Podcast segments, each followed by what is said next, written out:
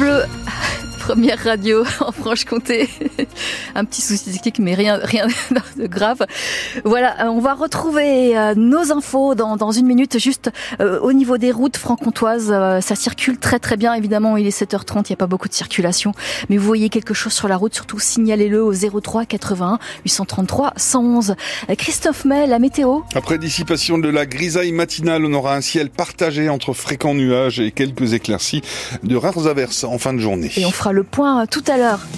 Les promesses du gouvernement ne satisfont pas les agriculteurs. Et ceux de la coordination rurale du Doubs et de la Haute-Saône en tout cas qui l'ont fait savoir hier en manifestant dans les rues de Besançon avec une quarantaine de tracteurs à une semaine du salon de l'agriculture.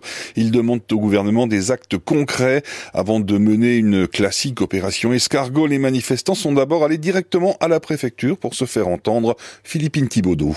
Oui, une petite délégation a été reçue par le préfet du Doubs. Parmi eux, Pascal Foin, agriculteur et vice-président de la coordination rurale de la Haute-Saône. Il nous a dit très clairement qu'il n'y avait pas de pouvoir de décision, mais qu'il était à notre écoute, qu'il ferait remontrer certaines choses, les difficultés de, trésorerie, tout ce qui est complexité euh, administrative. Essentiellement, euh, ce qui pèse aujourd'hui sur le monde agricole, c'est l'histoire du revenu. Quoi. Les tapis et les dorures de la préfecture très vite remplacés par le barbecue et les saucisses grillées.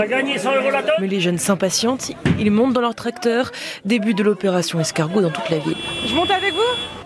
Une première pour Victorien. Là, est-ce que vous savez à combien de kilomètres heure on est? 7 km heure. À peine deux ans comme salarié dans l'exploitation de son père à côté de Gray et le jeune de 21 ans déjà conscient des difficultés du monde agricole. Bah, mon père, euh, il fait 70 heures par semaine. Maintenant, j'en fais aussi autant que lui. Puis on n'est pas rémunéré comme on devrait être rémunéré. honnêtement, euh, on roule pas sur l'or. Hein. Vous, vous gagnez combien? Moi, je gagne 1500 euros net par mois. Avec son père, ils prennent le relais dans la mobilisation des agriculteurs. Comme ça, ils laissent au repos leurs collègues montés à Paris et à Rungis il y a un peu plus de deux semaines. On essaie de la pression énorme. Euh, il faut qu'on soit écouté. Si euh, on doit monter à Paris, même si on met 8 heures à monter, on montera quand même, c'est pas grave. Mais avant ça, Victorien doit revenir à la ferme parce que comme il le dit, les vaches, elles, n'attendent pas. Un reportage signé Philippine Thibaudot à retrouver sur francebleu.fr Besançon.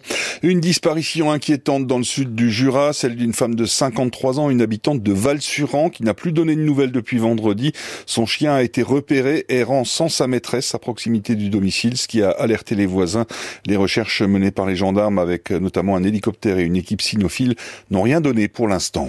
De nouvelles médailles pour la France hier au championnat du monde de biathlon en République tchèque. Les Françaises ultra favorites ont enfin remporté leur tout premier titre mondial en relais féminin avec Lou Jean-Monod Laurent, la franc-comtoise, Sophie Chauveau, Justine Brezas-Boucher et Julien Simon. On y reviendra dans le journal de 8 heures.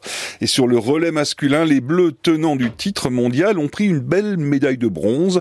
À la mi-course, ils n'étaient que 11e avec une minute de retard après les galères d'Éric Perrault et Fabien Claude à la carabine. Mais derrière, Émilien Jacquelin et le jurassien Quentin Fillon-Maillet ont assuré la remontada vers le podium. Quentin Fillon-Maillet a même cru pouvoir jouer la victoire après l'énorme raté du Norvégien Vetle Christiansen sur le dernier tir. Mais il a finalement terminé à 12 secondes des vainqueurs suédois, battus au sprint par le Norvégien pour la médaille d'argent. Euh, ouais, c'était mal engagé au début. Je me suis dit, bon, ça va être euh, compliqué de revenir et finalement bah, c'est du biathlon. Euh, il faut jamais euh, s'avouer vaincu avant la fin et, encore plus jusqu'au dernier mètre. Donc c'était une course à la bagarre. ça, a été, ça a été dur mais j'ai quand même vraiment apprécié courir et, et, puis on fait une, belle, une, belle, belle, médaille de bronze quand même en équipe. Donc euh, ouais, ça aurait pu. Euh, on est seulement 12 secondes dans la tête. Donc euh, clairement, en étant un peu plus propre sur l'ensemble de la course, on aurait pu largement espérer la victoire. Après, les Norvégiens, ils auraient pu dire la même chose avec le, dernier tour de Vettel, mais le dernier tir, pardon, pas dernier tour. Et voilà, mais mais ça reste une médaille de bronze et ça s'inscrit dans le palmarès, donc c'est beaucoup de, beaucoup de joie quand même. C'était intense.